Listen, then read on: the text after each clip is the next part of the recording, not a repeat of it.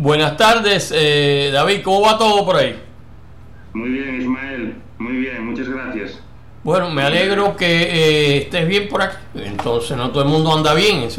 acabo de ver que, que un eh, Colin Powell, un general de, aquí de, que, dirigió el departamento, se murió para acá y tenía todas las vacunas y todo. Entonces, imagínate. Pero bueno. ¿Murió por el coronavirus? Sí, por el coronavirus, a pesar de que tenía las vacunas. Eso es lo más preocupante.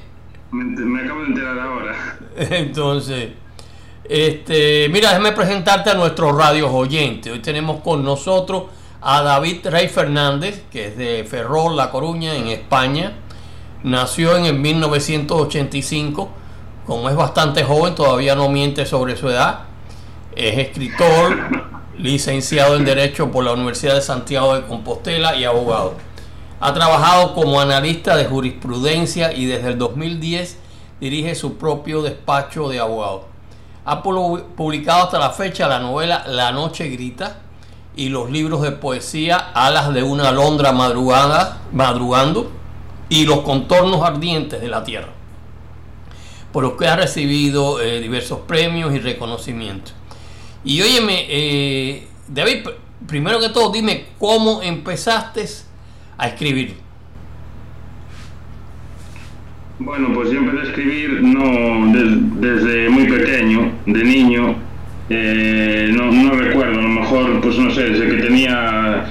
Cuando empecé a escribir, o sea, cuando aprendí a escribir, ya casi empecé a escribir. Escribía cuentos que se me ocurrían y historias de miedo a veces y cosas así y desde que tengo uso de razón, la verdad es que no, no, no sé, desde muy pequeño.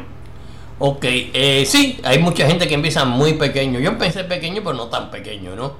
Eh, óyeme, y eh, tus libros, eh, es decir, La Noche Grita, que esto es la novela, que, que creo que es el más reciente libro que has publicado. ¿Qué me puedes decir de, de este libro?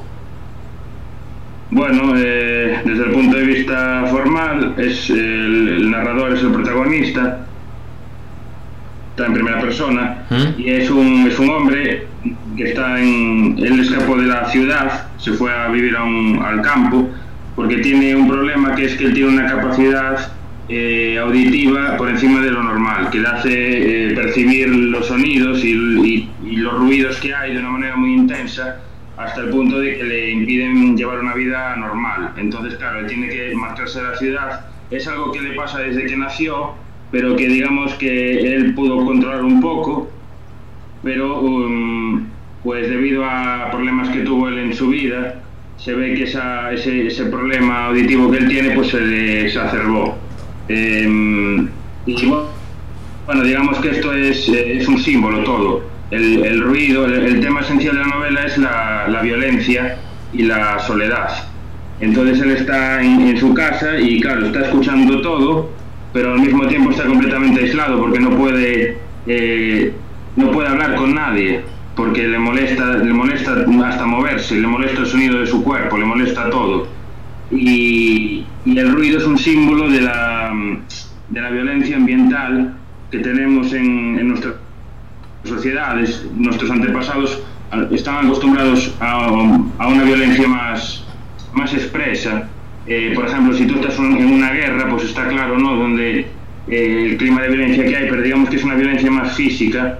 Y, en las sociedades, en las democracias occidentales, eh, donde hay una situación de paz, parece que hay paz, pero mm, yo percibo que existe como una, una violencia ambiental, una violencia soterrada, la gente desconfía los unos de los otros, unos desconfían de los vecinos, eh, por las noches la gente tiene miedo de ir por las calles, tiene miedo de las sombras en las esquinas, en los callejones, eh, hay una violencia intrafamiliar en muchas familias, hasta hijos que, que, agreden a los padres, eh, los alumnos que agreden a los profesores, bueno, en fin, hay una violencia constante y permanente en la sociedad y en la novela, digamos que el ruido es en parte es un símbolo de esta violencia, porque claro, el ruido es invasivo, el ruido es, eh, es algo que te ataca y el ruido es algo que se produce también porque los objetos chocan entre sí y se enfrentan.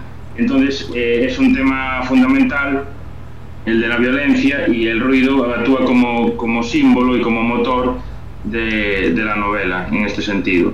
Luego también juega, funciona en otro plano, un plano más profundo, una lectura más profunda, el ruido como símbolo del ruido de, de la mente, que nos impide tener una tranquilidad y una paz mental, eh, pero bueno, digamos que eso ya sería una lectura más, más profunda y la otra es la más, la más evidente y la que está en un nivel más superficial.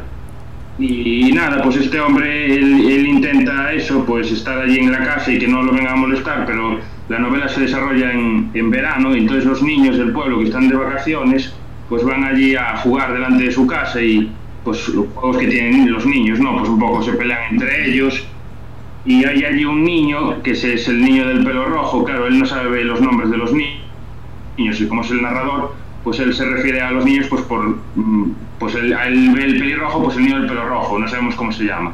Que es un poco el que dirige al grupo y, lo dirige hacia un camino también de violencia. Hay una entre los propios niños se, se, se como una especie de jerarquía en la que él es el que los lleva por donde quiere y, los niños, pues digamos que cada vez van adueñándose más del terreno frente a la casa del Señor hasta el punto de que llegarán pues a haber, a haber un enfrentamiento ahí muy importante, pero bueno, no lo voy a contar porque digamos que es parte de la, del argumento, ya bastante conté, si no luego pues no voy a contar todo el libro. pero bueno, digamos que... Bueno, para tener una idea del argumento de la, de la noche grita, ¿no? En parte es parte de la violencia que nos eh, eh, rodea y a la vez la parte de, de, la soledad que nos rodea también porque hoy estamos mucho más alejados de, de, muchos de nuestros seres. Es eh, la vida moderna es así, complicada. Exacto, y, y, por eso aquí también lo del ruido, por eso a mí me interesó, dije yo, esto creo que es un buen símbolo, porque lo que acabas de decir tú, estamos muy aislados, más aislados que antes, ¿verdad? Que los vecinos, ahora uno no sabe ni los nombres del vecino de, al lado, no sabe ni cómo se llama, el de la puerta de enfrente. Exacto. Pero, y antes no, antes la gente se conocía, se preocupaba, esto que pasa ahora de que una persona se muere en su casa y la encuentren pues al mes o así nadie se entera, esto antes no pasaba. Entonces, que sin embargo, nunca hemos estado tan comunicados, en teoría, con los teléfonos móviles, tú y yo que ahora estamos aquí hablando a través de, de, esta aplicación, ¿verdad? Y tú eh, ahí en Miami, yo aquí en Galicia, nunca hemos tenido tanta posibilidad de conectar y nunca hemos estado tan conectados potencialmente y tenemos todo el rato, sabemos lo que pasa en todas partes del mundo, sabemos lo que pasa en cualquier sitio, nos enteramos por internet enseguida, pero al mismo tiempo nunca hemos estado tan solos. Entonces, lo mismo le pasa al, protagonista. El protagonista percibe todo lo que pasa a su alrededor porque tiene esta capacidad de oír todo con, con esta claridad, pero esa capacidad de, de, oír todo hace que al final todo lo que se escuche sea ruido, que no, se, no sea capaz de desentrañar lo que se está escuchando y que al final ese ruido en vez de hacer que él esté más en contacto con los demás, le obliga a él a aislarse y al no tener contacto con los demás. Entonces también funciona como símbolo en este sentido, porque creo que efectivamente es uno de los grandes problemas que tenemos en nuestro tiempo, que es ese, el aislamiento que tenemos las, las personas, los, los, solas que, que, estamos en una soledad no querida, no en la soledad buena, ¿no? que, que también esa, esa está bien, lógicamente. Sí, estamos, eh, estamos comunicados, altamente comunicados, pero estamos eh, eh, también dentro de una soledad, mucho altamente sola. es, nuestros tiempos, nuestros tiempos un poco complicaditos, sí. Entonces, óyeme, aparte del, probablemente, un, tu novela La Noche Grita tiene un, es decir, un argumento, es decir, complejo, para decirlo simple, ¿no? Pero también has escrito libros de poesía. Eh, las alas de una alondra madrugando y los contornos ardientes de la tierra. Y eh, ¿qué me dices de ellos? Pues eh, si, si, uno lee la poesía y, lee la novela, me parece que no es el mismo escritor, en el sentido de la, de la visión del, del mundo. Yo digamos que, para no repetirme, lo que hago, pero no es algo tampoco que haga porque yo quiera, sino es que me sale así. Cuando mm, escribo como poeta, mi visión de, de, la vida es una visión mucho más positiva. Digamos que me centro más en las cuestiones mm, metafísicas, por así decirlo, para que nos entendamos. Es decir, en lo que es menos aparente, en la belleza, en el espíritu, no tanto en, en, en la cotidianidad de, de, de, la vida, sino en lo que trasciende a la vida. Eh, que vemos todos los días. No sé si me estoy explicando muy bien, pero bueno. Quiero decir que en, una me ocupo más del espíritu y de todo lo que tiene que ver con el espíritu y de todo lo que trasciende eh, la, la, las cosas malas de la vida. Y en la prosa, digamos que mmm, tengo una visión más de lo que se aprecia a simple vista, más materialista. Más realista. Más de la realidad material. Sí, eh, eh, eh, entre, es decir, el realismo y la poesía siempre hay un, una distancia, ¿no? Siempre hay una distancia. Y mucho más en nuestra época, que como habíamos estado hablando, es una época donde eh, la violencia y le, la complejidad, pues, eh, no ha desaparecido, sino más bien ha aumentado a pesar de todos nuestros adelantos, ¿no? Y eh, David, eh, pero háblame ahora, quisiera que me hablaras de tus planes eh, futuros.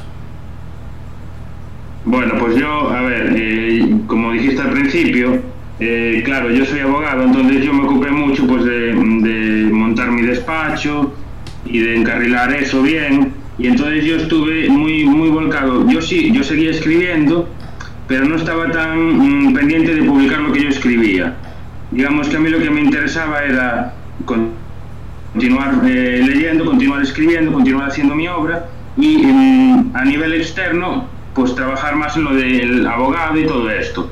Y ahora que eso ya lo tengo más encarrilado, ahora me estoy ocupando más de sacar eh, mi obra a la luz, porque yo tengo muchísimos libros ahí que están inéditos y que los iré sacando pues en estos meses poco a poco, pues iré sacándolos. Oh. ese es el proyecto que tengo yo ahora. ¿Y los libros tuyos inéditos son de narrativa o de poesía? Pues tengo eh, uno de relatos eh, y luego los demás son todos de poesía. Mm. Esos terminados. Luego tengo la idea de una novela, pero claro, una cosa es la idea, ¿verdad? Tú que eres escritor, pues una cosa es la idea, ¿no? Tenemos ideas, pero bueno, luego hay que escribir. Sí, pero, ya es un poco más difícil. Bueno, terminado, terminado tengo uno de relatos y luego los demás de poesía. Y de poesía tengo eh, otros 10 libros más que no están publicados. ¡Wow! wow, y los tengo que ir Sí, sí, los tengo que ir sacando porque si no me van a los propios libros se me van a revelar aquí y me van a decir, oye, pero que, que queremos, queremos tomar un poco de vuelo, que estamos aquí en el cajón y, y a ver si nos lee alguien. Va, va a empezar a hacer ruido. Bueno, Claro.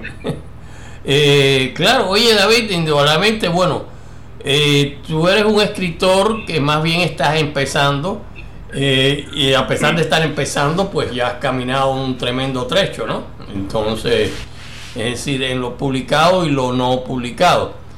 Eh, indudablemente que yo creo que sí, que, que eh, delante de ti hay un camino dentro de la, de la literatura, ¿no? Y entonces de eso no, no hay duda. Entonces, y, claro, este, eh, la novela La Noche Grita yo pienso que eh, debe de empezar a... ¿Cuándo fue que la publicaste?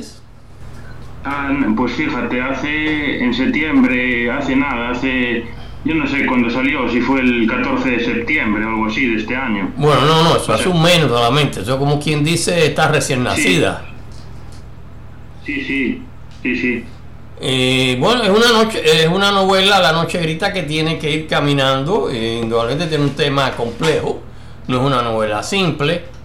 Y que va a ir claro. caminando, estoy seguro, este, a medida de que se le vayan haciendo, es decir, más reseñas y que vaya eh, circulando más, ¿no? Entonces, un mes en, en, una novela no es nada, imagínate. Este, sí. Yo el otro día estaba leyendo de nuevo eh, este, el, el, Ulises de Homero, ¿contra cuántos años tiene el Ulises de Homero ese? Pues, no son como dos mil años por ahí y, sigue vigente. El siglo VII antes de Cristo, no, octavo, octavo. Bueno, no se sabe muy bien, porque tampoco se sabe muy bien quién fue Homero, ¿verdad? Pero creo que era el octavo antes de Cristo, o sea que... Eh, bueno, sí, bueno, más o menos, bueno, Homero, es decir, eh, su Iliada y su Ulises, entonces... Este, eh, perdona que te interrumpa, el protagonista de mi novela, de esta novela, se llama Odiseo. Oh, oh, oh como la Odisea de Ulises, como la Odisea. Oh. Se, llama, Odiseo Ruiz, claro, no es una casualidad que se llame Odiseo, porque digamos que es un héroe, eh, pero un héroe, no un héroe en una batalla, sino eh, una persona que intenta resistir en, la vida, ¿no? Oh. Y nada, perdón que te interrumpí, dime, dime. No, no, era eso precisamente que quería decirte el, es decir, eh, el Odiseo, Ulises, de, por acá se llama Ulises más que Odiseo, ¿no? Pero bueno, eh, Odiseo y Ulises, pues, sí, yo sé, eh, de, de, Homero, pues fue hace ya un par de milenios y la violencia, la guerra sigue presente. Entonces a pesar de haber caminado un montón de, tiempo en esos dos mil años, ¿no? O sea que, eh, aunque parezca que las cosas han cambiado, oye, no han cambiado tanto. Ese es el, uno de los grandes problemas, ¿no? Entonces, este, eh, pero bueno, esperamos en algún momento poder darle un vistazo a la noche grita más cercano y estoy seguro de que eh, vas a continuar eh, tu carrera de escritor que la has empezado, pero ya tienes eh, un gran motor detrás de ti. David, ¿algo ya para despedirte de nuestros radios escuchas? Nada, simplemente daros las gracias y a ti personalmente por, bueno, por darme esta oportunidad y por la entrevista y por este rato tan agradable. Ok, bueno, óyeme, David, me saludas a Odiseo cuando te lo tropieces, ¿ok? Muy bien. Ok, bueno, nos vemos. Bye bye.